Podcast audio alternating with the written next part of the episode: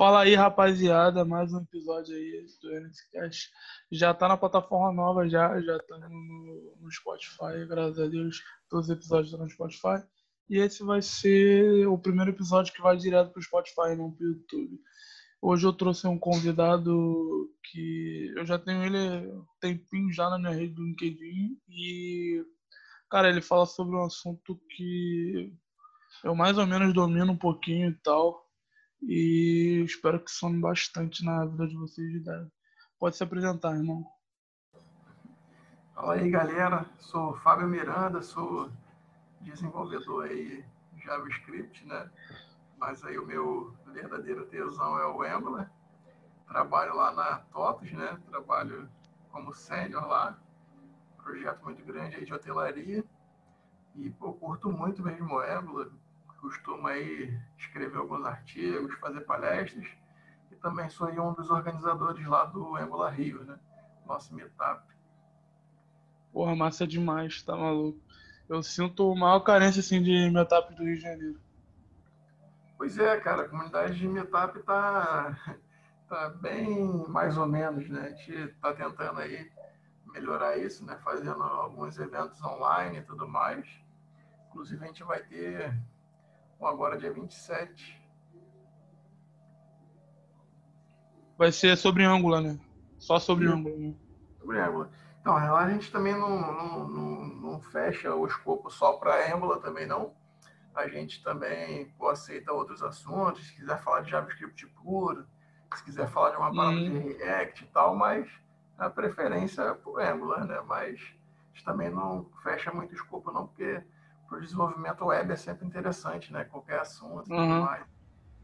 Tranquilão. Pô, mas e aí, como é que surgiu essa paixão aí pelo menos, como eu falei no início do podcast, eu não manjo muito. Mas se bem que eu atuo com TypeScript, mas não manjo muito de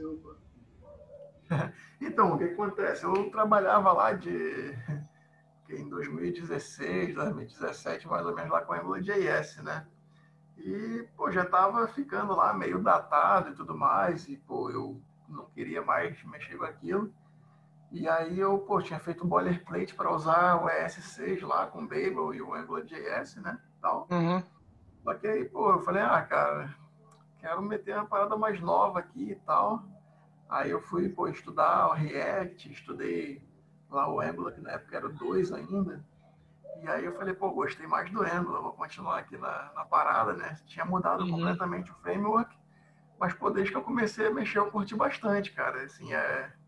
Eu sou um cara que veio do, tipo assim, na minha formação de programador, né? Eu comecei com Java, né? Já viram, né? Aí, pô, quando eu vi aquela organização lindona lá do Angular com TypeScript, cara, falei, caraca, é isso aqui, eu tô em casa. a, minha, a minha foi do, do C Sharp. Um pouquinho de Java e C Sharp. C Sharp ainda é uma coisa que eu tenho que aprender em breve, ainda está na, tá na lista. Pô, te falar, eu peguei, porque na verdade eu ainda vou me formar no que vem, mas no início da faculdade eu peguei um pouquinho de C Sharp e, e só. Acho que eu só sei rolar um print lá. Máximo que se for. Cara, é. Tu, assim, te cortando aí, é, o que acontece?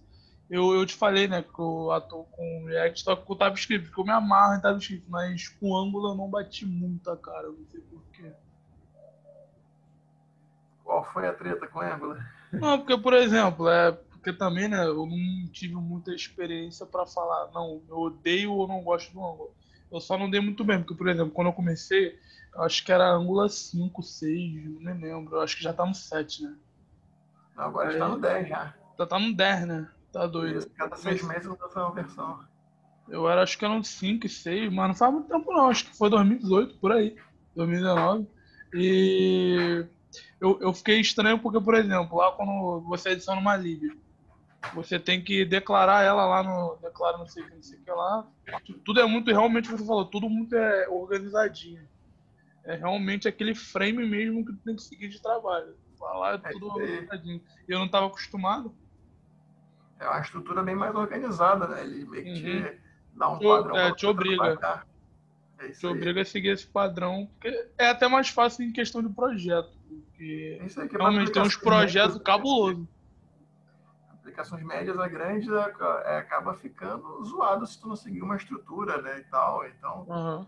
o Angular faz ali é meio que te dá já um certo caminho que, pô, se você for pegar para trabalhar na aplicação grande, tu já vai saber mais ou menos como é que funciona, consegue organizar mais, de repente tu consegue pô, ter ali uns júniores na equipe e eles só seguirem ali o que já está estruturado, né, sem meio que prejudicar lá a arquitetura do projeto.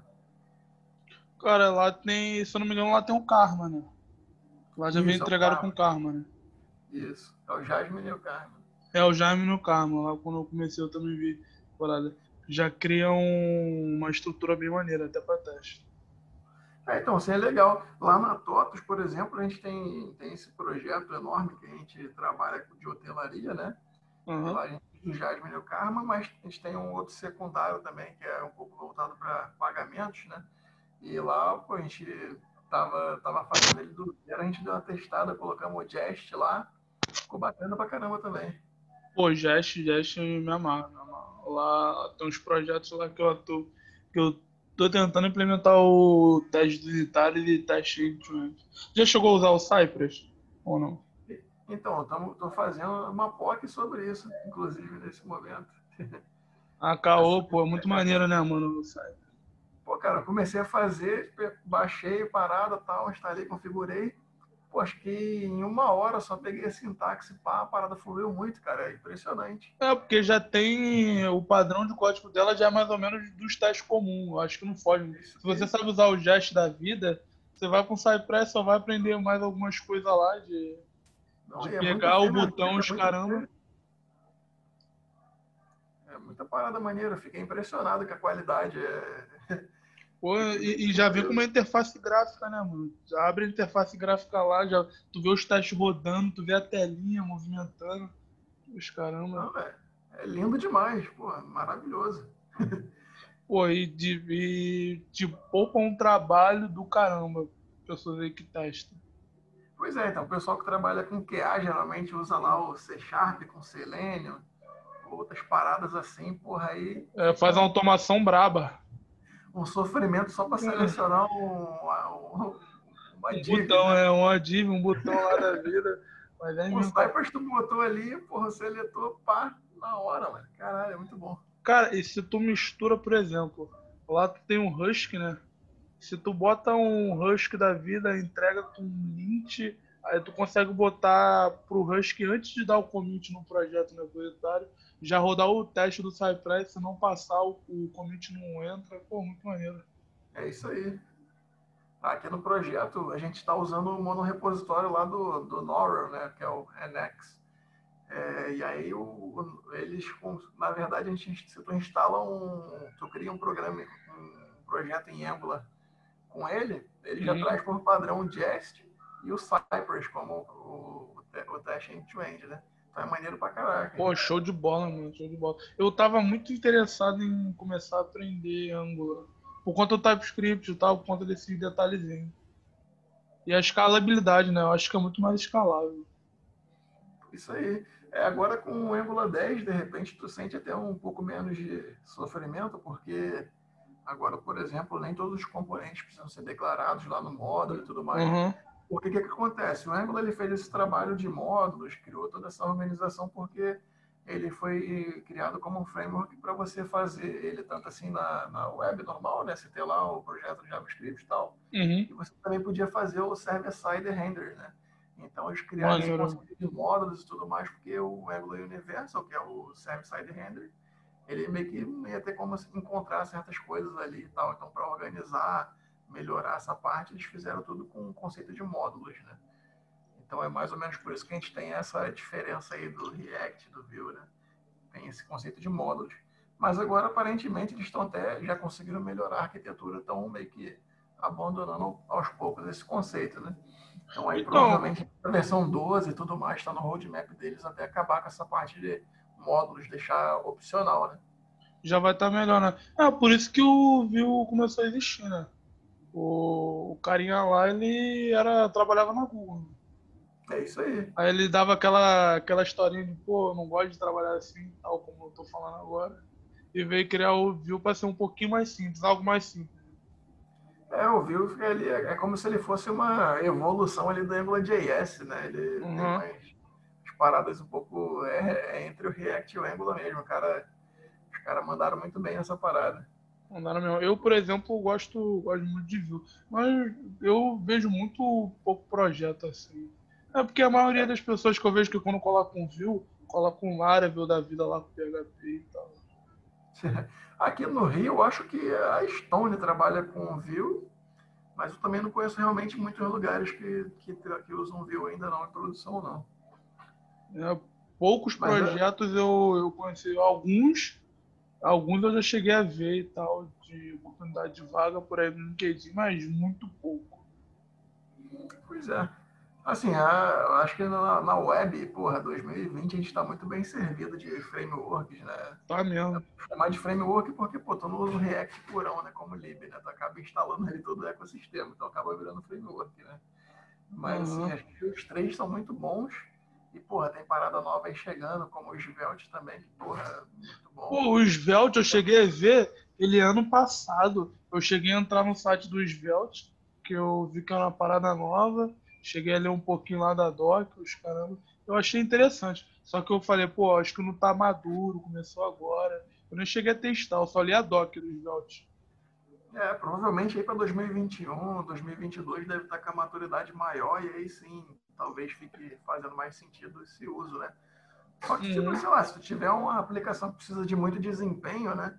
Se eu não me engano lá, até na Stone mesmo eu li esse caso, eles tinham que colocar um, nas maquininhas da interface gráfica e tudo mais, usando a é, web, web components, né? E aí eles fizeram em Svelte, porque ele compila ali da maneira melhor, né? Bem mais performático nesse sentido. E eles tiveram que usar, porque a maquininha, pô, provavelmente tem ali um processador fraco, uma... Fraquina. Né? Uhum. né? Então tinha que ser extremamente otimizado. Então eles usaram o Svelte ali nesse caso. Então provavelmente se tu tem um projeto de nicho assim, provavelmente já dá para usar, né? mas acho que para ele explodir ainda, igual é hoje um React, um Angular e um Vue, acho que ainda falta um. Ainda falta um pouquinho, né? Eu acho é. que sabe o que, que falta, cara? Por exemplo, com um React eu vi que era case de sucesso. As startups começaram a adotar o React, viu que estava dando certo. Quando começar a pegar uns cases de sucesso aí, acho que os Svelte decolam. É isso aí. É porque, infelizmente, é... não sei se infelizmente, né? Que a comunidade é meio orientada a hype, né? Pô, é. tem sei lá, se o Netflix falar, porra, estamos usando framework tal aqui numa paradinha, pô, fodeu, mano. O nego vai ficar doido, vai falar, não, pô, tem que ser assim, não, a gente vai usar esse framework, acabou. Inclusive, aí essa, esse lance do, do pessoal do back-end estar tá usando muito microserviço e tudo mais, vem muito disso, né? Virou como se fosse uma bala de prata. Aí, uhum. sei lá, a startup é pequena e vai fazer microserviço que ela acha que vai ser o Netflix da vida já de cara e tal. Cara, tá estourando muito, né? Cara, uma coisa que eu que tava interessante pra caramba vendo era micro front-end, como implementar. Pois é, cara, também tava dando uma olhada sobre isso, mas eu ainda não consegui me aprofundar tanto. Mas eu vi que o pessoal do Webpack tá trabalhando bastante nessa parada. E agora o Webpack 5 lançou aí uma, um conceito de federações, né? Chamado de federations você uhum. ele meio que encara como um módulo uma aplicação que vem de um link de um link externo, né? Tipo assim, tu tem lá uma Ah, isso eu vi, né? É do um também do, do Deno, né? O Deno não segue mais ou menos isso daí. É isso aí também, isso aí mesmo. Aí acho que o, esse conceito de micro front-end ainda não tem nada muito definido ainda exatamente, né? Cada empresa acaba implementando de outra maneira. Uhum. Mas com, a, com o pessoal do Webpack trabalhando nisso, agora o Deno e tudo mais, porra, acho que para o ano que vem também deve ser uma tendência forte aí. Cara, porque, por exemplo, lá na, lá na Stas, lá no portal da Stas, cara, acho que eles implementam de algum jeito. Porque, por exemplo, aqui no meu navegador, eu tenho as extensões do React e do Vue que apita quando o site é construído em tal framework. Lá na Stas, cara, apita direto para Vue e React. Eu estou numa página React. Eu estou em outra Vue. Eu estou numa página React. Pois é. Ou eles estão fazendo ali um redirecionamento com o Nginx, né? Ou então já está no lance do, do, front, do micro front-end. E, cara, eu, eu achei muito interessante, porque eu gosto muito do Vue, de implementar, que algumas coisas no Vue eu vou ter muito mais facilidade. Pois é, cara, acho que com isso a gente consegue ter um, vários times aí implementando certas coisas com, com o framework ou com a lib que faz mais sentido, né? Que bom, por exemplo, a gente eu trabalho lá na TOTOS e pô, o projeto é enorme e tudo mais e tal, mas pô, de repente eu quero fazer só uma paradinha pequena que, é para ser externa, né? Um, sei lá, um, uma página de campanha e pô, de repente daria para fazer em React. E se por um acaso essa parada escalar, eu podia integrar ele no sistema, né? Então com, essa, com esse lance dos micro frontends, talvez a gente consiga ter um ganho muito bom, né? Uhum. E daria uma maior liberdade, né? Que às vezes tem livros que é só do framework, sabe? É muito específico daquele framework. Por exemplo, eu atuei num projeto Vue que era mais ou menos como se fosse um canvas. Você tinha lá, poderia inserir tua foto, uma imagem, botar um texto, mudar de cor, meio que como se fosse um Photoshop. E era, uhum. todo, e era todo construído em Vue. Construído tudo em Vue e o back-end era Laravel. Era PHP com Laravel. Pô, maneiro.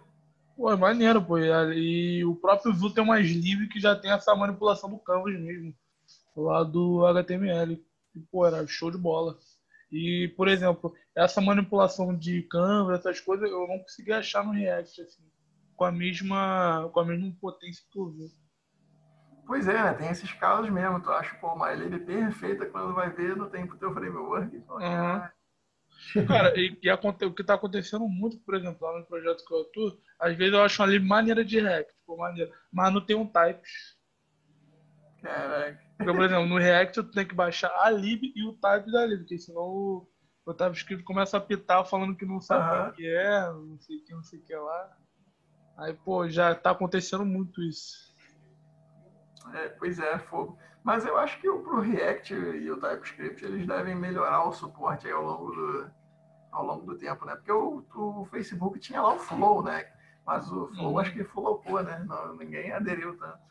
É, Flow porque era, eu acho que era uma coisa adaptada para a necessidade deles também, né? Muito deles. Pois é. Eles tentaram vender e sair um pouquinho, mas acho que não, não rolou e nem vai rolar. Não vai rolar, né? Na verdade, era... mesmo TypeScript e é isso. E tentaram. E também a questão do, Redux também, né? Tentaram roubar é. um pouquinho a cena. Pois é. Aí com o TypeScript acho que em breve deve, devem acabar tendo que adotar, não tem jeito. Tá o pessoal do Vue mesmo reescreveu o próprio Vue, né? O Vue 3 ele chegou todo em TypeScript, né? Então, é a melhor coisa, cara. E uma coisa que eu gostei também no Vue era o Nuxt. Caraca, maravilha, maravilha. Você lá no, no próprio de comando, você, quando você vai falar da o create lá, tu consegue ver inserir libs de teste, consegue inserir um monte de coisa só pelo dando um comando, sabe? Meio que um projeto personalizado. Tu vai inserindo, vai aceitando, aceitando, aceitando, e no final baixa tudo de uma vez. Maneiro, isso ainda não, ainda não cheguei a mexer, não. Mas realmente parece ser bem legal. É a mesma coisa que o Mesma coisa não, né? Parecido com o Gatsby. Pois é, um, é o Gatsby, tem o Next também, que acho que é do, uhum. do React, né? É, o Next veio com a parada do Service Render. O Angular ele tem um, tem um carinha chamado Scully.io, também faz essa função aí de. É como se fosse um. É um, é um conceito chamado Jamstack, né? Ele gera lá a paradinha já meio que estática, né? É, porque a parada de SEO é ferrado com esses. É isso aí. Assim, eu... hoje em dia o Google acho que ele consegue até interpretar bem nesses né, SPAs, que né, viram. Vem essa necessidade. né? Mas ainda assim é bem melhor tu ter ali o teu site gerado, que ele, pô, já desde os anos 2000 fazendo isso, com certeza o algoritmo pega muito mais. Pô, mas eu, eu, eu disfarço no React. Tem uma livre chamada React Helmet, que tu consegue inserir todas essas propriedades, tipo head, os uhum. links de Facebook e tal, em todos os seus componentes, por exemplo. Cria lá o componente, aí tu chama essa lib e pode ir inserindo, tipo, o título da página, essas coisas. É isso aí, o Angular tem isso aí também nativamente, né? Tu consegue ali, cada lugar você coloca lá os, as meta tags e tudo uhum. mais. Pô, maneiro. No, no React tem essa lib pra disfarçar, porque senão ferrou. Todas as é, páginas é. vai ter o mesmo nome. É isso aí. Não, pior que o pessoal, é, tem muitos projetos, o pessoal não se liga nisso não. É, esse é um dos problemas, né? que até tem realmente esses métodos para a gente estar tá aí é, é, conseguindo deixar lá o, o SEO melhor, né? Mas, e também a questão da, é, da acessibilidade, né, cara? Pô, às vezes peguei é. um projeto que não, as imagens não tinha alt, fazia gambiar de tipo, botava uma tag de parágrafo e dentro tinha um link, pô, as doideira muito doida. pô, isso aí rola muito, né, cara?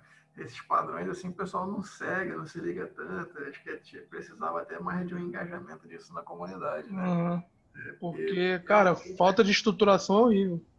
É difícil, cara. É difícil tu ver o pessoal sabendo HTML direito, que, porra, 2020 tem mais de 200 tags HTML e o pessoal continua só na div. É, cara, muito projeto. E aí, cara, uma coisa muito bizarra, muito bizarra, cara. Eu cheguei a pegar o projeto, por exemplo. Eu tô num projeto, né? Aí tem. Cara, eu até gastei. Tem um, um parceiro aí que trabalha comigo, o Renan. Ele. Eu até gastei ele, que eu peguei o projeto, cara, era uma hashtag muito doida. Era uma hashtag muito doida. E o CSS? O CSS era muito doido. Mas, cara, eu cheguei a pegar um Willis, que era uma conta mesmo. O cara fez uma conta muito doida lá que não servia pra nada. Tipo, ele fez um calque que pegava a largura, a altura, não sei o quê. E, e era vários float. Eu falei, cara, quem usa float em 2020? 2020 o pessoal usando float, né, cara? Cara, é, é, era fogo. Aí tive que reestruturar tudo. Botei o grid então, lá. Esse aí é um dos problemas que a gente tem dos frameworks, né? A gente, pô, elogiou bastante aí, mas é, esses frameworks acabaram meio que abstraindo muitas coisas e a galera, porra, parou para estudar só os frameworks, parou de estudar a base, né? Uhum. Acho que de saber o Angular, o React, Vue, é, o Svelte, seja o que for, pô, a pessoa tem que aprender ali JavaScript, aprender CSS, HTML. Confesso que o meu CSS, porra, é uma coisa que é, tem, tem muito que melhorar, né? Mas, pô, pelo menos eu não vou estar usando float em 2020. Né? cara, era muita doideira quando eu vi aqui. É, tipo assim, tu, tu sofre mais. É, tu né, sofre mais, tu sofre mais. E, cara, teve, um, teve uma época aí, cara, é porque eu não sei se tu já chegou a fazer e-mail template. Não, não, nunca cheguei. Cara, o e-mail template, por exemplo, o Gmail, ele não aceita uma porrada de tag e uma porrada de estilo, ele não aceita de jeito nenhum. Então tu meio que tem que construir as coisas em table. Caraca. Tu tem que fazer os alinhamentos mais ou menos em table. É muito sofrido construir e-mail, muito sofrido. É, porque praticamente é como se fosse você criando uma página para um Internet Explorer 1, sabe? Pois é, né? Voltamos para os anos 2000. É, eu falei, caraca, mano, aí. Eu, eu falei, pô, será que o, o servidor lá do, do Gmail é um Internet Explorer 1, cara, que tá rodando? Não é possível. eu caraca, mano. E sendo que tu tem que criar um estilo inline, né? Tem que criar na própria tag, tu vai lá colocar no style, tu, tu não pode puxar um, um style dentro do head, nem fora, nem nada. Tem que ser na própria, na própria tag. É inline, né? É inline. Deve ser em desgraça, cara. Felizmente eu nunca peguei pra fazer essa parada, não. Fazer e-mail, fazer e-mail é difícil, mano. Pô, é muito cansativo fazer esse template de e-mail. Não, imagino, né?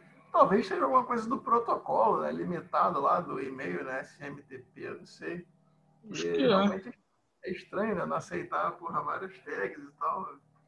Zoado. Zoado, pô, zoado. Demais. Já vi pessoal falando que, pô, um parto a parada é. É muito difícil. É porque, pô, tu.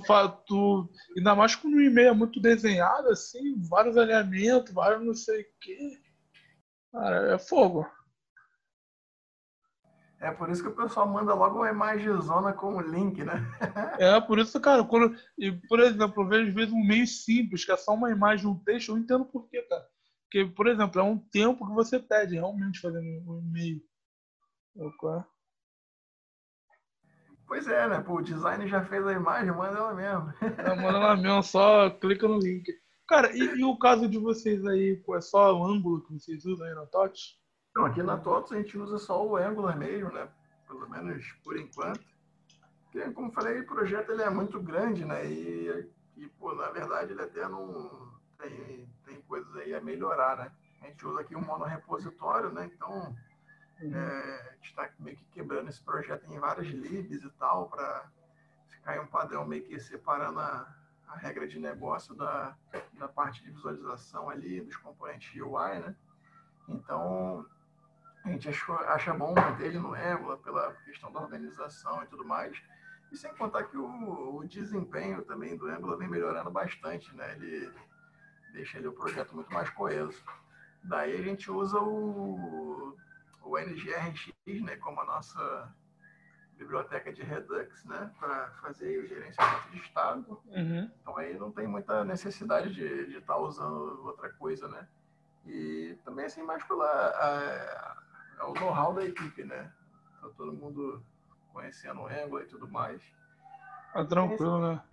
E o, e o Angular tem um suporte do caramba, né? Porque é o Google.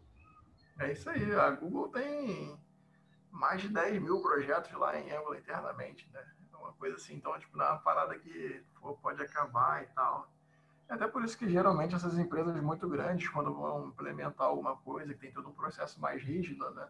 Como, por exemplo, uhum. o Itaú escolheu o Angular porque as breaking changes tem, tendem a ser menores, né?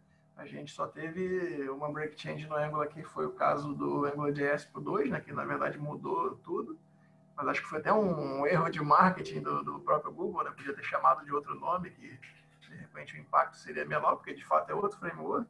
Sim, é outro mesmo. Foram do 8 para o 9, que mudaram a engine de renderização, né? Agora a gente usa o Live, né?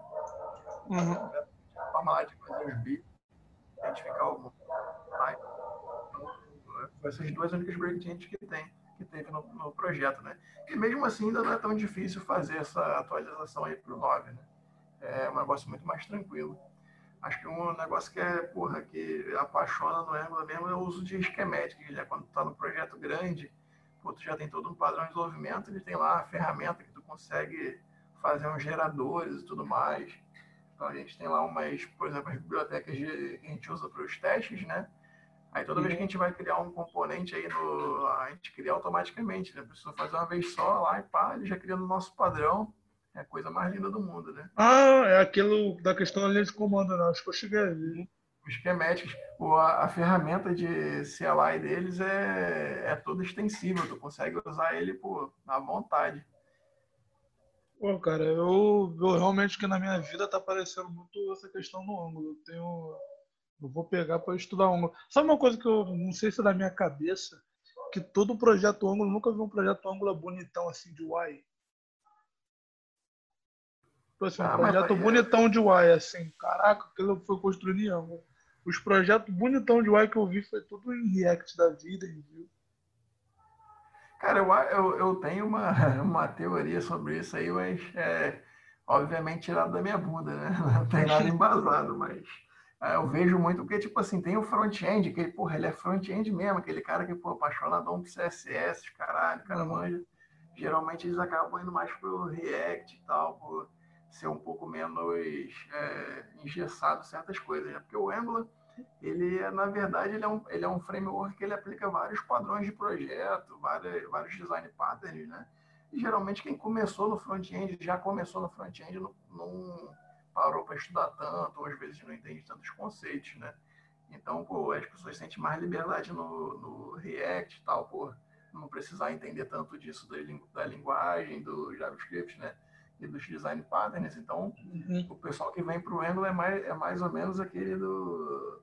É o, é o back do front, né? Que o pessoal chama de engenheiro de front-end, né? O cara tá mais preocupado ali com o funcionamento, com a arquitetura da aplicação e tudo mais. Uhum mas não tem nada que impede, né? Porque, porra, é, é, basicamente, a grosso modo, é a mesma parada. Tu criou o componente. É a mesma parada. Você esquece o, o, JavaScript e acabou.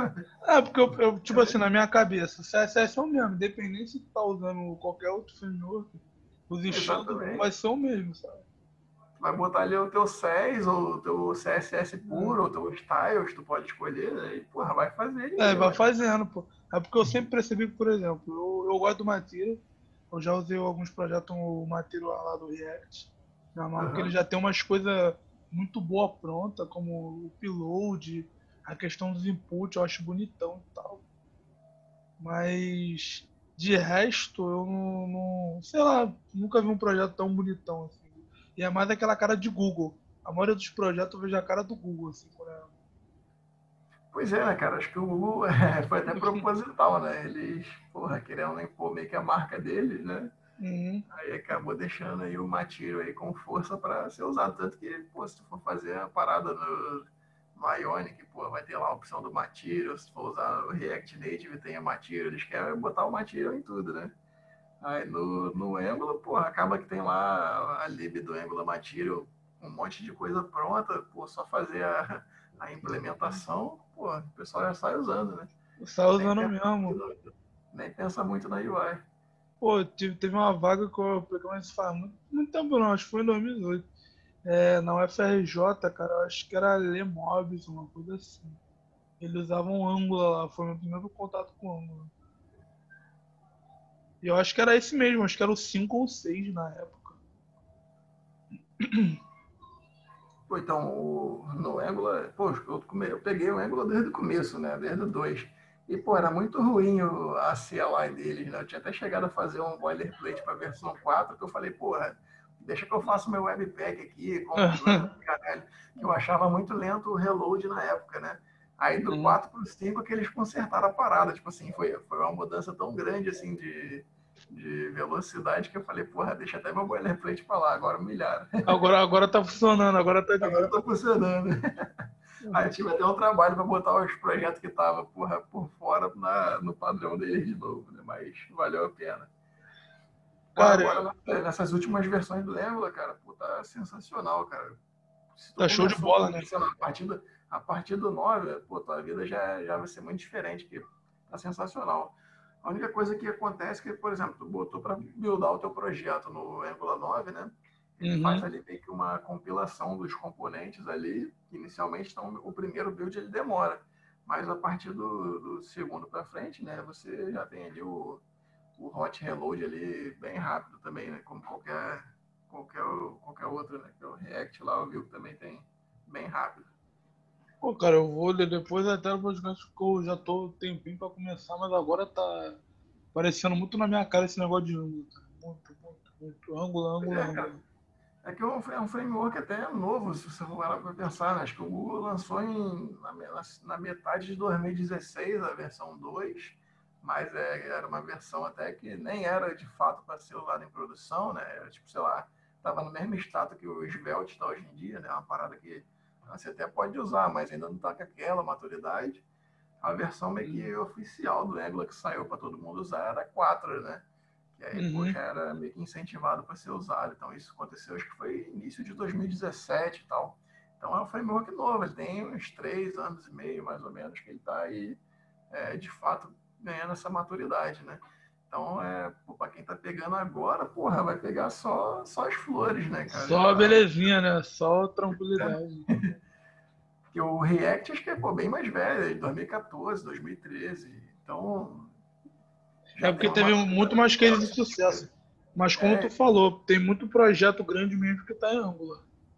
É isso aí. Geralmente, quando pô, a empresa precisa mais da segurança de ter menos breaking changes e tudo mais, ela acaba optando pelo Angular, né, tendo a segurança, porque o Google está lá com a, milhares, literalmente, de projetos feitos em Angular. Né? Eles não podem dar de maluco sair quebrando os próprios projetos. Pô, se eles derem essa mancada, aí já é, pro, é contra o marketing deles.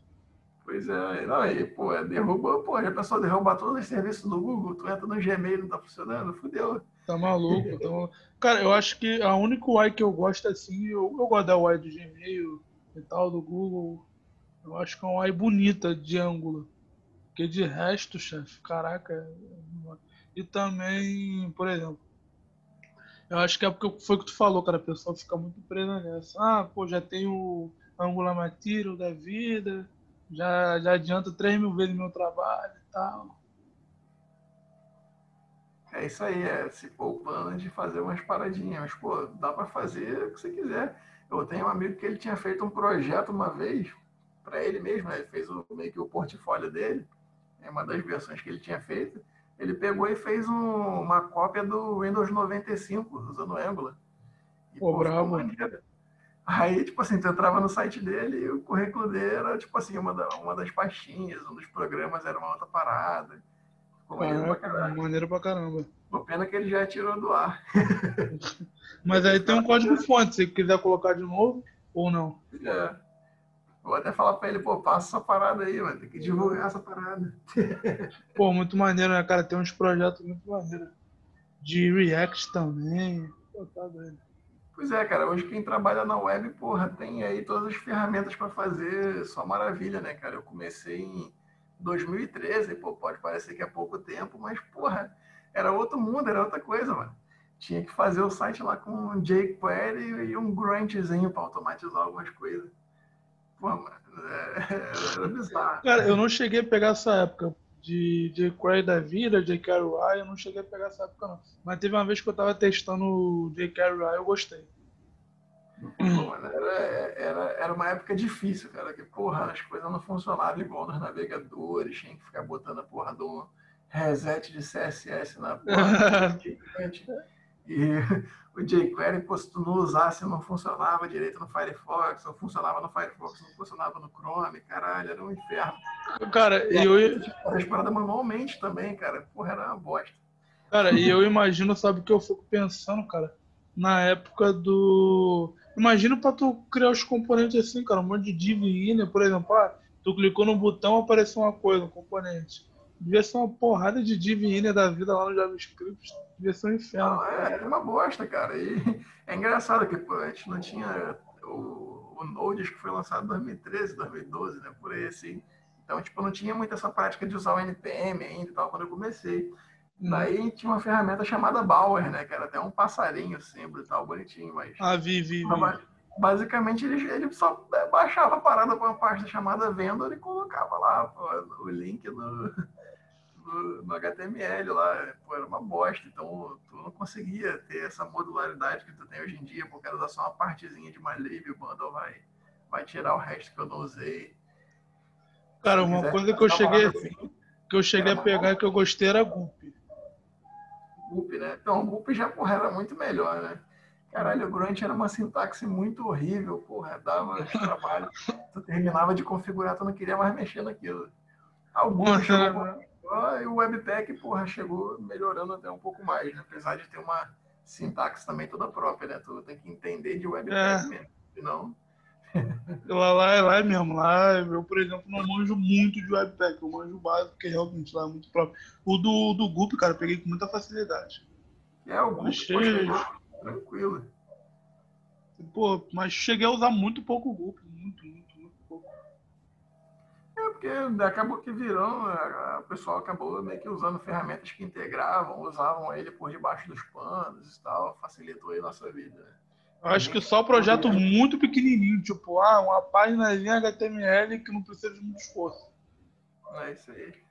Hoje em dia, se bobear, o pessoal usa aí uh, os frameworks e nem sabe que tem um webpack por baixo, buildando e tal. Nem conhece. É, porque na verdade é isso, né, cara? Quando também vai rodar o build, quando vai fazer lá quando aparece o live serve lá na vida. É isso, né? Pois é, eu, eu acho legal conhecer tudo mais, mas realmente, pô, você não precisa, né? Tu não tá mexendo na parada. Pô, tá uma doido. Vez parei, uma vez eu parei para dar uma olhada no código-fonte do Angular, né? Tinha ficado pô, curiosaço para saber como é que eles faziam esse lance do build, né? Eu falei, porra, como é que a parada pega e faz lá o, o tree shaking, né? Que é, porra, jogar fora que não está sendo usado naquele momento, que não sei o que lá, pá. Eu uhum. falei, caralho, como é que faz? Eu fui olhar, mano, o arquivo de configuração do webpack deles, caralho, é, é outro nível, um outro mundo, é uma parada. Gigante. eu falei, pô, de fato, não tem nem como tu pô, competir com isso. Deve ser uma galera que, porra, tá ali seis meses estudando, arquitetando a parada só pra deixar. É vários regex bolados, né? Eles metem um regex doido lá, mano. Exatamente. Deve ser um estudo, porra, nível de, de, de mestrado, sei lá, essas paradas aqui. Porra, é muito sinistro, cara. Cara, no dia desses eu fui ver do.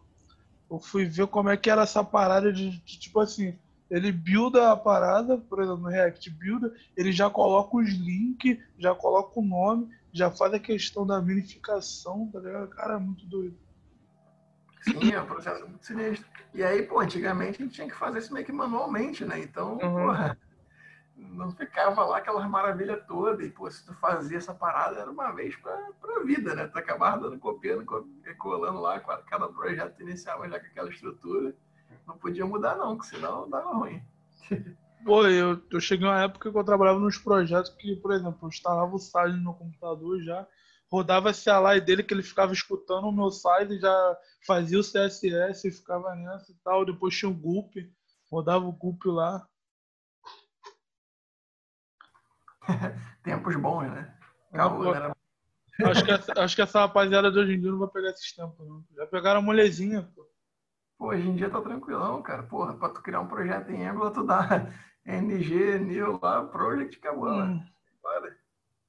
Pô, pegaram muito tá, molezinha, pô. Deve tá rodando. A gente pegou a época sofrida. Mas, pô, hoje em dia tá, tá bom que a gente pode se preocupar com outras coisas, né, cara? É. Melhor. Mas se também hoje em dia é uma porrada de projetos. Não, é engraçado que, pô, o trabalho aqui na, na, na máquina, que, porra, é, não é fraquinho, mas também, pô, né, maravilhosa, um i5, tem 16 de RAM e tal. Hum. Esses processos são tão bizarros que, porra, é, quando vai buildar o projeto, às vezes, é, como é grandão, né, pô, vejo só a RAM subindo aqui, o cooler ligando, pô, cara. É assim mesmo, cara. Tem um projeto aqui quando builda, filho. É porque aqui, por exemplo, builda já faz um maior rolezão, porque é conectado ao back-end que é em WebSocket. Tá uhum. Aí já faz um build lá e, por exemplo, lá, no, lá nos projetos tem uma pastinha chamada Common, que é uma pasta onde os dois projetos usam a mesma coisa. Por exemplo, tem uma função que tanto o back e o front usam. Entendi. Aí você é meio que é compartilhado, sabe? Como se fosse uma lib para os dois, só que uma lib própria da gente. Uhum. A gente cria as funções lá e tipo, serve tanto pro back pro front. Aí, filho, na hora de fazer o. Na hora de fazer o build, cara, eu botei até um SSD aqui, mano.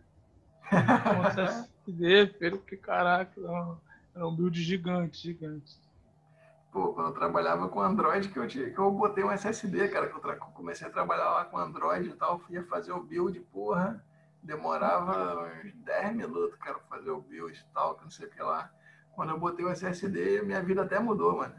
Mudou, pô. pô quando eu, eu começou a fazer em um minuto.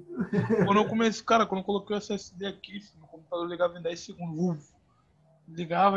Cara, e era questão de, tipo assim, por exemplo, eu tenho um HD normal e um SSD. O HD eu boto o jogo, essas coisas. O SSD eu uso para trabalho. Para iniciar meu. E olha que, tipo assim, é o mesmo tamanho. Ele meio que ocupa o mesmo passo que está ocupando no SSD. Demora cerca de 5 a 10 minutos, cara. Fica com a tela preta. Caraca. Aí depois passa uns 10 minutos aparece aquela tela de login do Windows 10. Aí quando tu, é tu dá o login, tu ainda tem que esperar 5 minutos porque tu vai apertando nas coisas, parece que tá travado. Tem que esperar ainda ler, tá ligado? Pois Aí, é. Quando... O SSD muda vidas. É, muda a vida, pô. Aí quando tá no SSD, já faz o login, já aparece, tu já clica no Google, Google já abre, o aplicativo já abre tudo na mesma hora. Tá pois é, coisa de 30 segundos. Eu nem acreditei a primeira vez que eu botei, cara. Eu achei até que. Eu sempre vi o pessoal falar, ah, pô, botar no SSD, ficou é. melhor. Não sei o que ela fala, ai, o pessoal tá aí, pô, enfeitando o pavão, não sei o que lá, besteira. Fui botar, caraca, mano. tá maluco, dá outra vida. E olha que, por exemplo. Bem de SSD. Eu não, eu, não, eu não sei qual é a tua máquina. São uma placa-mãe SATA 3 ou SATA 2. O meu é, é, um Dell Game aqui, então ele tem uma entrada para o M2, né? E tem o SSD comum, né? Então não. Pô, maneiro, porque, por exemplo, a minha mobile é meio antiga, né? Ela é SATA 2. E já o SSD já fica bala porque o SATA 2 é no máximo 300 MB de leitura. É. E o meu SSD é 500 e pouco, é o máximo, né, que chega. Uhum. Eu um, logo um plus daqui porque eu tô querendo fazer um upgrade, sabe? Pô, eu não tô querendo gastar essa grana forte aqui no na época de pandemia. Tô é, esperando é, abaixar, tá ligado? O preço duplicou, cara, tá difícil. Não é engraçado que, pô, eu trabalhava presencial e, porra, eu tô sem equipamento nenhum aqui, tipo, não tô sem a mesa na moral, sem cadeira na moral, porque eu falava assim, porra. Nunca vou precisar para trabalhar em casa. Trabalho, pô, não chego em casa, pô, não vou nem ficar usando, eu uso por final de semana só, porra, pego o notebook, fico na cama mesmo, sei lá, foda-se. Aí agora, pô, seis, seis meses em casa, eu não consegui comprar nem a cadeira nem a mesa, que eu não acho, mano, nem tem. Cara, eu... É três vezes mais caro. Cara, eu não sei qual lugar do Rio tu mora, tá ligado? Eu, eu moro aqui perto de Deodoro, Magalhães Basta. Pô, perto de Deodoro, eu moro em Cordovil, não sei se tu conhece. Conheço, conheço. Então, eu achei um número, mano, na OLX. Os caras entregam até em casa, mano. Na mesa. Minha mesa eu comprei Comprei por 320. A entrega custava 20 reais. Paguei 340. Mesa grandona. Pô, Já tá maluco. Depois, Vou passar, mano. Eu, eu, acho que eles são de Guadalupe, sei lá, uma parada assim. Eles é, entregam é, em casa. É, eles entregam em casa. E, cara, porque, por exemplo, eu tava no Mercado Livre, eu achava parada de 400 conto ainda tinha 150 de frete. Que isso? É, uma exatamente. mesa, MDF, uma mesa de MDF. E agora as paradas tá tipo, às vezes chega a 700, 800, eu fico, caralho. Pagar numa mesa, tá maluco. O bagulho é, é, não é nem madeira, mano, é MDF, tá doido. É isso aí. Encostou uma água, tá tudo balofudo, tá maluco. Que nem a é minha, minha cadeira, pô. Minha cadeira eu paguei, porque não é, não é nem uma game, é uma presidente. Eu paguei, ah. era 400 pratos, acho, 450, por aí. Já achei caro. Eu tô vendo uma game aqui, cara, dois pau a cadeira, mano. Dois pau uma cadeira. Pois é, então, eu tava acompanhando essa cadeira, justamente tava pensando, pô, acho que eu vou comprar. Fiquei naquela, pô, acho que não, não vou comprar não, não fica em casa, que não sei o que lá. Aí, porra, tava vendo os preços, era, pô, 1.200. Eu falava, pô, 1.200 é caro, né? Uma cadeira. Fui ver, da, fui ver, o preço da mesma cadeira hoje em dia. Caralho, tá 2.500, cara, mas não é possível. Não, eu tô tipo vendo. Assim, eu tava vendo a parada meses atrás, sei, uhum. coisa de meses atrás. Bizarro. Cara, eu cheguei a ver por 900, já achava caro, pô, 900 conto na cadeira. Agora eu tô vendo 1.800, 2.000, que isso? Pois é, Cadeira. Não, e a minha preocupação é os preços ficarem desse jeito, né, cara? Que acabando não, acaba que a gente trabalha com essa parada o dia todo uhum. e tal. Então é importante ter um material de qualidade, né? Pô, eu Agora, dei sorte que. porra, eu, eu, eu, tinha o mesmo pensamento que tu. No meu primeiro emprego assim de tecnologia, eu tenho o mesmo pensamento que tu. Porque, por exemplo, lá a gente trabalhava com Mac. Uhum. Lá tudo era Mac. Lá, pô, Mac era um co-work lá na, lá na Barra. Aí eu também tinha o meu pensamento, ah, pô, chego em casa, nem mexo no computador direito, pô, pra que eu vou comprar peça nova, cadeira, mesa? Pô, tá maluco, já tenho o Mac lá, faço as paradinhas lá minha. Aí, filho, a cobrança veio forte. Quando eu saí de lá que eu tive noção. é fogo. Mas é importante mesmo comprar esses equipamentos, tal, direitinho, às vezes até gastar uma grana aí. Obviamente não vai gastar 2.500 na cadeira gamer agora, se você estiver ouvindo isso. Não, não gasta não, chefe. Espera vir uma Black Fraud da vida, um Natal. Porque eu já tô nessa, eu já tô, já tô vendo que, por exemplo, Black Friday é muito fraude. Aí eu já tô vendo o preço de agora, tô vendo o que eles vão fazer na Black Friday. Pois é, né, cara? Tem que sair pegando e anotando para ver como é que vai ser eu tenho quase certeza que pô, vai ser a maior fraude de todos os tempos. Né? eu também tô achando. Porque eles são fogo, eles já, já deram aquela aumentada nos últimos três meses. Eu pois tô, é. tô planejando eu tava, bem. Eu tava até com a ideia de fazer um, um crawler, né? Para ir pegando alguns preços de algumas coisas que eu, que eu, que eu queria comprar né, durante o ano para ver como é que tá quando chegar a Black, a Black Friday. Né? Mas, porra, acabou que eu não fiz. Aí algumas coisas eu anotei aqui mesmo e, pô, pelo que eu tô vendo, o preço já triplicou de algumas coisas, né, cara? Ainda mais já com dólar de 50, né? Eu acho que tá o, lá o comercial, né? Que cobra no cartão. Caralho, é, uhum. não tem condições, né? Pô, cara, eu tava vendo uma placa-mãe, cara, quase um K de placa-mãe. Um K. Pois é, cara, tá, tá complicado. Ah, é engraçado que, tipo assim, é, o pessoal que ficou com equipamento ruim, ou pô, tá precisando trocar, se ferrou, né, cara? Que, se ferrou mesmo, legal, legal. Tipo assim, aqui na TOTS tem a galera que tava, pô, tava trabalhando com MacBook Air, umas paradas assim. O Pro, é, aí é outro nível, pô. Outro nível. Ah, não, mas assim, tá trabalhando com antigo. Aí o que que acontece? Pô, quer trocar o equipamento, não vai poder, porque, porra, o MacBook Pro tá o quê? 15 conto. Tá 15 conto, conto pô. 15 tá conto. E, cara, mas te falar, MacBook é uma coisa muito bizarra, por exemplo. Lá era um MacBook de 2013, mas ainda tava bala. Você pois é. Ainda tava bala. O cara consegue fazer o sistema bem otimizado, né, cara? Que pô, só tem aquele hardware ele vai implementar e tal. Fica, fica bom. Poderia ser até melhor, né? Acho que eles não deixam ficar bom por mais tempo, porque tem que vender os novos, né? É, tem que, tem que ter aquele prazo de validade, né? Pois é, porque, pô, tu atualiza o sistema, às vezes fica lento pra caralho. Já dá aquela atualização pesada. E, pô, mas eu acho que 15 mil por um, sei lá, porque, pô, por 15 mil eu já boto tudo top. Um i7 da vida, o i9 também não, que é caro pra cacete. Boto um i7 da vida aí, oitava geração. Eu já boto um SSD bolado. Pro workstation, cara, que, pô, tu vai ficar com a parada 10 anos lá no talo. mas é mesmo. Pô, é difícil, pô, se morasse fora do Brasil e tudo mais, talvez até valesse a pena, né? Não sei. Mas aqui, pô, é muito caro, 15 conto. Aí, pô, agora na pandemia, então o preço subiu muito de tudo, né? E quem tá precisando trocar de equipamento, pô, se lascou. Né? Não, não tem como não, cara. Essa questão de preço, pô, tomara que, que diminua, porque a questão de pandemia tá todo mundo trabalhando de casa, né? Home office. É, não, espero que diminua. Pô, minhas costas aqui, pô, já tá pedindo uma cadeirinha melhor. Tô trabalhando na cadeira normal aqui, mano, de mesa, pá. Então, eu, eu trabalhava assim, um, anos atrás, eu trabalhava. Parecia um anzol na cadeira.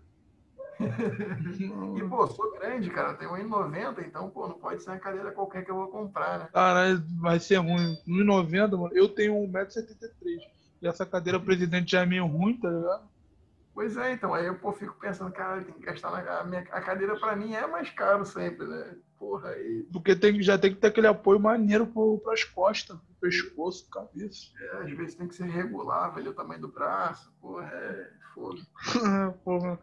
Eu tô... sou azarado nesse, até nesse ponto, porra, a parada que já, já tem menos, né? Geralmente tem cadeira, uma pessoa maior geralmente tem menos, agora não tem de vez, ainda aumentou o preço das que tem. Pô, eu tô vendo, cara, querendo comprar uma cadeira. Porque, por exemplo, essa cadeira tem um apoio total das minhas costas, mas a cabeça fica voando, tá ligado? E, pô, é, é ruimzão. O dia inteiro trabalhando. Pois é, muito importante. Aí, pô, tu escolhe o framework aí cheio de dedo, né? Pô, esse framework aqui, pô, tem três segundos a mais de performance, que não sei o que lá, mas, pô, na hora da cadeira, ah, dá qualquer cadeira aí. tem que escolher que mano. Porra. Tem que escolher mesmo. Pô, tá maluco, cara, porque é, um, é uma parte da tua vida, né, mano? Que tu passa o dia. Imagina, tu passa o dia inteiro programando. Acho que eu passo, porra, mais 12 horas aqui no computador direto, mano. Que, porra, é trabalho, aí tu para pra dar uma estudada, vai ler um artigo, fazer uma parada. Às vezes até usar a internet de bobeira, tu tá na porra da cadeira, né? É, Jogando, eu, por exemplo, uso meu computador pra tudo, pra jogar, pra trabalhar, pra tudo. É importante pra caramba. Pô, é uma parada que eu não consigo, por exemplo, cara, eu, eu malho, vou pra academia todo dia, não consigo ficar sem. Porque como já fico o dia inteiro trabalhando, quando eu termino o trabalho eu já vou pra academia. Porque senão eu fico estressado. Pois é, é importante, cara. Eu parei de, de que eu tinha machucado o joelho, mas preciso voltar, né? Isso é realmente uma outra parada que, que ajuda muito. Porque, por exemplo, pô, pessoal fica achando, ah, pô, programador bom é aquele que, pô, tá codando lá 12 horas seguidas, que não sei Tá maluco, filho. Pô, nem é, cara. Às vezes tu precisa sair, pô, fazer um exercício. Às vezes nem para fazer um exercício, às vezes só para esparecer mesmo, olhar pro céu, porra, pensar um pouco. É, assim mesmo. Parar pra refletir. Conversar sobre outras coisas, tá ligado? Não só programação. É. Até porque que se tu, for parar pra pensar, a pessoa que fica por 12 horas seguidas no computador, ela pô, começa até demorar para fazer coisas que eram simples, porque a cabeça dela tá cansada, ela não tá ali com desempenho bom, né? E começa a minar a criatividade, né? Que a tua lógica começa a ficar meio maluca. Aí depois, quando tu vai ver o projeto tá zoado, é por quê? Porque só tá atrás. É, 12 horas, tá achando. Cara, eu não consigo, cara. Eu começo a ficar meio estagnado. Eu tenho que. Um, termino, já vou pra academia, já aquele treino maneiro e já chego tranquilamente com tranquilo. Pois é. Aí, pô, às vezes estou aqui, tempão trabalhando, eu fico percebendo isso. Aqui, pô, às vezes está aquele prazo apertado, né? Agora, por exemplo, estou num projeto que pô, o prazo está aí meio, meio duvidoso, né? e aí, porra, tem que trabalhar pra caralho. Eu fico aqui, pô, passa pô, de seis da, da noite eu já fico, caralho, mano, porra, se eu tivesse fazendo essa parada aqui duas horas da tarde, eu teria feito muito mais rápido, porque tu fica cansado, é difícil. Difícil pra caramba, né, mano? Pô, meu Deus, cara, tem dia que eu fico. Cara, tem dia que eu tô programando que eu falo, caraca, o que, que eu tô fazendo da minha vida? Eu fico pensando para parar que, às vezes parece que o cérebro dá aquela bugada maneira, mano. Dá, dá, é normal, né? O pessoal acha, pô, quando eu virar sênior eu não vou ter mais esses problemas, que não sei o que lá. Pô, às vezes eu tô aqui, cara, e pesquisando coisa básica, tendo que lembrar coisa básica, dá uns bugs mesmo, branco. dá merda, dá merda. Cara, porque programador é pra resolver o problema, né, mano? É isso aí. Tem um cara que trabalha na Netflix ou no Spotify, uma parada assim, eu tava ouvindo ele comentando, né, que ele faz umas lives lá na Twitch programando, né? E aí ele falou que o pessoal fica gastando ele na live, porque ele tá lá programando e pesquisando os bagulho básico, tipo, às vezes, né? Aí falou, caralho, tu trabalha realmente lá no Spotify, que não sei o que lá, porra. É normal, mano. É porque claro. nego, nego acha que o programador que trabalha nessas empresas enormes, acho que é o, o brabo da memória, decora tudo. Não, o cara é, só tem aquela habilidade de resolver. Vai chegar, pô, tem como criar isso em tal, tal tempo, tal, tal coisa? Tem. Como você vai criar? Aí, pois mano, é, eu contigo. É importante saber o conceito, né? Como é que tu faz é. Pô, tem um Google aí pra tu pesquisar, né, cara? Às vezes no início eu tinha maior vergonha, falar, caraca, pô, imagina, tô lá na empresa pesquisando coisinha básica, os caras vendo. Né? Mano, fica uma semana sem programar, tu volta. Como é que declara variável no JavaScript? É. assim mesmo. Pô, teve uma vez que eu peguei umas férias, pô, saí, eu fiquei assim mesmo. Falei, caraca, cara, coisa de tipo, de usar o filter no array, reduce essas coisas, caraca. Pois é, mano. Não, é engraçado, né, cara? Hoje em dia eu me considero aqui especialista em Embla e tudo mais, né? Tô trabalhando aí quatro anos com a parada. Uhum. E aí, pô, uma vez eu tava, pô, muito cansado com esse trabalho, sem projeto apertado e tudo mais. Falei, pô, vou ficar duas semanas sem, sem mexer com programação, não vou ver porra nenhuma. Porque programação é meu hobby também, né, cara? Gosto de ver só de bobeira, assim, pô, às vezes tô lá de bobeira, vejo um maluco aí fazendo um tio do lixo em, em React, sei lá. Uhum. Mas aí eu falei, nossa, as duas semanas eu não vou mexer, não. Vou ficar tranquilão, vou fazer outras paradas. Pô, mano, quando eu voltei, eu tinha que lembrar até como é que, porra, declarava um módulo no Angular. Eu falei, caralho, velho, cara. Caramba, esqueci. Tô, não tô entendendo, caralho. Tô desavisado. Sim mesmo. Não, foi normal. Então, por isso que tem que ter esse momento de espairecer, né? Que senão tu fica aquecendo como se tu estivesse sem mexer Sendo que, porra, tu tá ali mexendo por tanto tempo que tu esquece. Tua cabeça não funciona mais. Não funciona, a tua lógica começa a ficar muito confusa. Eu, caraca, às vezes eu ficava assim. Aí, por exemplo, eu também tenho o mesmo, mesmo que o Robert. Às vezes eu pego lá um tutorial de um gringo, assisto ele fazendo as paradas muito doidas. Construindo o aplicativo do Netflix em 50 minutos. As paradas assim mesmo. Aí ficava vendo como é que os gringos programavam e tal. Aí eu parei, cara. Falei, pô, tem que ficar dois dias assim, tipo, sábado, domingo e sexta, sem pensar nisso. É, não, é sempre bom espairecer. Até acho, acho legal, né, que hoje em dia a gente consegue ver esses caras que a gente pô, ouve falar pra caraca, né? No Twitter, no Facebook, sei lá. E tu vê que, pô, os caras compartilham paradas de tecnologia, mas estão lá sempre falando também, não, pô, importante ter outras paradas, outros hobbies, outras coisas, que senão é, tu acaba sendo até diferente do teu objetivo, né? Tu quer ser bom programador muito foda, quando tu vai ver, o cara, pô, nem, nem programa tanto assim, mesmo passando várias horas, justamente por isso, que cansa, não consegue ali fazer as paradas. Pô, às vezes tu tá trabalhando, sei lá, sete horas seguidas, tu tem que implementar um componente novo do zero. Tu vai fazer da melhor forma? Porra, tu vai sair implementando ele lá para acabar e querer sair dele logo, né? Uhum você fosse levar duas horas fazendo ele tranquilão, tu vai querer fazer ele em meia horinha, 40 minutos, fazer umas gambas sinistras ali, né?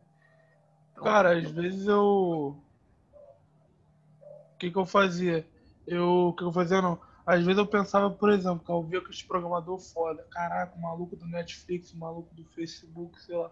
O maluco de uma empresa grande, com uma TOT, sei lá aqui do Brasil. Eu falava, caraca, eu acho que é impossível chegar no nível do cara. O cara deve ser o mais brabo, Einstein, não sei o quê. E quando tu vai ver, tu tá pegando o projeto do nível que o cara pega, sabe? tu fica, caraca, agora eu fiquei fora, o que aconteceu muito rápido. É bem isso, cara. quando eu passei para TOTOS, pô, fiz o bagulho, eu fiz o processo mó desacreditado, né? Falei, pô, processo aí, mas vai dar nada não. Né? Nem, nem tava acreditando muito. Não. Aí, pô, quando a mulher me ligou, falou, não, pô, a gente aprovou que você falei, pô, sério mesmo? Ela, sério mesmo? Ela ainda perguntou, pô, não, mas você aceita essa proposta aqui? Eu falei, porra, aceito. Aí assim, aí assim que eu falei, aceito sim, botei logo o microfone no mudo, dei mó gritão, é, porra. assim mesmo, cara, tá maluco. Pô, tu começa a pegar uma autoridade do caramba, né, mano? Tu começa a pegar uma empresinha grande assim, no trabalho, tu fala, caramba, agora eu tô no meio dos brabos, pô.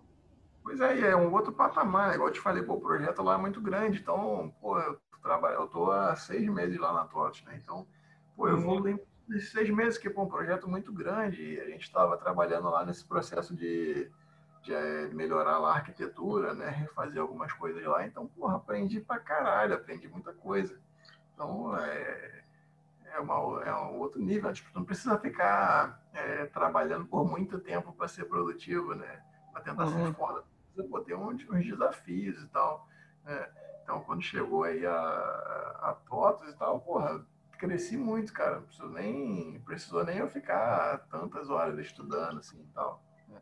Eu acho que faz parte estudar por fora, né? A gente tem sempre que estar tá estudando, tanto que eu faço lá os artigos, preparo palestra, traduzo lá algumas coisas, né? Que eu acho que tem pouco conteúdo em português, né? Eu não acho que pô, todo mundo tem que saber inglês, não, né? Não é, uma, não é a realidade de todo mundo, então traduzo algumas coisas, mas, pô, para tu ficar ali programando diretão, não, não, é, não é assim que tu vai ficar bom, né? É melhor tu pô, programar ali umas oito horas por dia no máximo, né? Que é teu tempo de trabalho, tu para ali uma horinha para estudar, para ler um artigo, entender um conceito, de repente tentar ver uma paradinha para tu tentar implementar no dia seguinte, nova e tal. Então, pô, é muito maneiro, cara. Aí quando eu cheguei na TOTS, pô, o desafio de arquitetura era outro, né? Eu entrei lá no uhum. time de arquitetura do, do front-end, né? Aí, porra, é, foi sensacional, né, cara? Tu vê o desafio e vê a necessidade de implementar certas coisas e com isso tu aprende. É, é bem legal. É, porque tu, tu começa a entrar em outra realidade. Que... E tu vê, pô, os caras lá dessas empresas grandonas falando as paradas, tu fica, caralho, mas porra, não manjo nada disso, que não sei o que lá. Os caras devem ser muito brabo mesmo. É, assim mas... mesmo. Mas quando tu vai parar para ver, é só a necessidade do cara, tá ligado? Ele sabe o que ele precisa, que a aplicação dele é, é maior e tudo mais. Não é porque o cara, pô, nasceu com a bunda virada pra lua, porque, porra, ele é mágico. Não, é, é necessidade. Então, não precisa ficar tão, tão desesperado. O mais importante mesmo é procurar estudar a base, né? Igual a gente falou. Pô, tem gente que programa em React bem pra caraca, mas for pedir pro cara fazer um projeto com JavaScript puro, às vezes o cara não vai saber. É, às vezes vai peidar na farofa. É, às vezes o cara vai, pô, bambear ali, pô, como é que eu pô, como é que eu coloco uma página HTML aqui normal? Caraca, eu não sei. pois é. Pô, tem gente que, pô, programa vários anos aí com Angular e, pô, não sabe como é que usa o HTML, cara. Pô. É complicado, né, mano? É, então, pô, é, o mais importante mesmo para todo desenvolvedor é aprender a base e aprender muito bem, entendeu? Por que, que as coisas funcionam. Agora, pô, esses caras que estão lá falando de microserviço, falando como funciona não sei o que lá, falando como é que ele desenvolveu o framework do não sei o que, os caras estão em outro nível porque a necessidade deles está em outro nível. Com certeza que todo mundo que está ouvindo aqui tiver necessidade, pô, vai com certeza chegar nesse nível de estar tá falando dessas paradas porque vai ser necessidade. Tu vai é, começar a se envolver em projetos que precisa disso. Mano. Exatamente. Porque, cara, igual a gente estava falando no começo, né? Pô, o pessoal com essa onda de microserviço, não sei o que lá, parará, porque copiando a Netflix, copiando a Amazon, não sei o que lá. Pô, às vezes o projeto é pequeno, nem precisa. No, tu, no, tu vai estar testando errado de fazer a parada. Uhum. então, é, tem que ter essa mentalidade aí, de pô, aprender a base muito bem e o resto avançado é de acordo com a sua necessidade, né? Só Cara, é... não precisa ficar pô, acomodado, ah não, só sei isso, não estudar mais nada. Mas também precisa ficar aí aprendendo coisinha da moda à toa, né? À toa. É, porque depende da necessidade do projeto, né, cara? Quando tu tem a primeira oportunidade de pegar um projeto, pelo menos médio para grande, você vai ver que tu precisa aprender aquilo. Vai falar, caraca, o projeto não tem como continuar sendo uma coisa simples. A parada tá ficando complexa demais. Então tem que ter, como você falou, tem que ter uma arquitetura, tem que ter um, um partner na vida, tem que ter umas paradas que todos os programadores consigam entender e vai programando lá. Que, que, por exemplo, num projeto simples, que são poucos programadores, um ou dois ou três, que a pessoa é, com, consome, como é que eu vou falar? Ela consegue entender os três, por exemplo, os três da equipe, mas quando um projeto fica enorme, que é uma equipe de 10, de 15 cabeças programando, aí, aí tem que ter um padrão da vida. É isso aí, cara. Porque, pô, às vezes até rola, sei lá, se rolar alguma rotatividade e não tiver padrão, se o padrão tiver na cabeça dos outros, pô, já. É, vai cagar, vai cagar o projeto todo. pô, às vezes, sei lá, tem um projeto aí, alguma empresa que é, sei lá, menor, né? Pô, tem só três programadores ali no front. E, pô, sei lá, às vezes uma empresa aí chegou e contratou os três, mas só os três da empresa, como é que faz? É isso aí mesmo. Porque fica, como eu te falei, né, cara? Porque quando o projeto é muito pequeno, eles meio que criam um padrão interno que os três entendem, mas se os três meter o pé, é filho. É, exatamente. Eu tô até voltando a estudar o React um pouco mais agora, porque quando eu mexi com o React, pô, não tinha nem o hooks ainda, né? Então. Ah, era, era classe, né? Era classe. É, pô, é antigo, né? Hoje em dia é tranquilo, pô. Eu falei, pô, tem que voltar a mexer, porque, né, pô, surgir a necessidade, às vezes, pô, tu não precisa usar o Angular, às vezes precisa usar uma parada um pouco menor, né? Falei, voltar a usar, estudar o React e tal. E aí, essa, essa, tô achando engraçado, porque realmente é diferente a, a organização e tu não encontra um padrão exatamente, né? Tem sempre alguém usando um padrão meio que diferente. Porque, na verdade, não tem padrão anexado, né? Você meio que cria o seu padrão, por exemplo. Lá eu tenho o meu padrãozinho de pasta. Lá eu crio uma página com os assets, lá eu crio uma pasta útil, que é funções que servem para qualquer componente. Que serve não, funções que vão se repetir em alguns componentes. Lá eu crio a página do componente, page, tal, tal, tal. Lá eu meio que criei minha própria arquiteturazinha de pasta e tal, porque você tem que criar, né? Não é uma coisa que vem anexada. Não, e tu tem que criar de uma forma que os escopos fiquem bem definidos e tudo uhum. mais. Se tu não fizer isso no início, porra, pra Pegar pra... aquela camada de componente que tu vai fazer e organizar depois, mano, é... deve ser um parto, eu imagino. Mas é um parto mesmo. Fazer o refatorar isso tudo, mano, é um parto. Lá eu tava, lá no projeto que eu tava atuando, de uma refatorada boa. De nível assim mesmo, de pegar um papo de uns 15, 20 componentes assim. E 15, 20 componentes nada, pegar uns 30, 40. Pois é, e aí a gente vai passar pô, duas, três, às vezes um mês ou mais, pô, fazendo só refatoração, né, cara? Só para organizar. Né? Assim, o Angular, pô, às vezes também tu consegue fazer, é, como qualquer outra ferramenta, tu consegue fazer besteira, né? Então, pô, o Angular tem um, tem um problema da comunidade em si, né? Que tipo, quando você vai fazer um projeto que ele cresce muito, que é realmente bem grande, é, então, o pessoal no Angular tem um conceito lá de shared módulo, né? Que é o módulo que você coloca coisas que são compartilháveis. Né? Uhum, ah, isso eu cheguei a ver. Só que se tu não for se atentando, ele acaba crescendo muito. Quando tu for ver, porra, ele tá maior que a tua aplicação às vezes, cara. É bizarro. De tanta coisa compartilhada, né? É, a gente estava até passando por esse problema lá, que, por exemplo, vou rodar um teste unitário que está usando uma parada do Shared, né? Pô, se tu importar o Shared nesse teste, mano, depois vai demorar, porque tá trazendo uma parada muito grande importada, né? Que no final das contas ele vira um arquivo com a parada toda. E aí era, é bizarro. Aí tem esse, esse problema, né? Que geralmente quando a pessoa não se atenta, quando ela vai ver, já tem componente pra caraca ali. E pra tirar é difícil, né? Como é um Shared, tu acaba colocando no projeto inteiro, né? Acho que é um dos problemas uhum. que eu vejo, que eu vejo a galera, o erro que eu vejo cometendo é esse, né? E aí o ideal é tu tá fazendo. O Angular, como ele trabalha com módulos, tu consegue criar módulos ali pequenos, né? Tu pode, por exemplo, criar a pasta de shared, né, normal, para manter o padrão. E lá dentro você colocar, na verdade, cada componente com, com um módulozinho para ele, ou então colocar ali componentes que pertencem a um escopo com um módulo que engloba aquele escopo e tal, para não ter esse problema do shared, né? Mas daí eu tava, como eu tô voltando a mexer um pouco com React também para é, para conseguir acompanhar a tecnologia também, né? Eu acho que no front a gente não pode acabar ficando enviesado numa parada só. E aí eu tô achando engraçado que, tipo assim, essa, a, essa liberdade me parece que é fácil de, se você não se atentar, fazer besteira igual com o Angular, né? Tu acabar criando um monte de coisa e quando for ver, tu não sabe onde está o quê, o que está importando o quê, o que está mexendo com o quê, né? Mas aí é, é, realmente essa parte de arquitetura é importante pra caralho.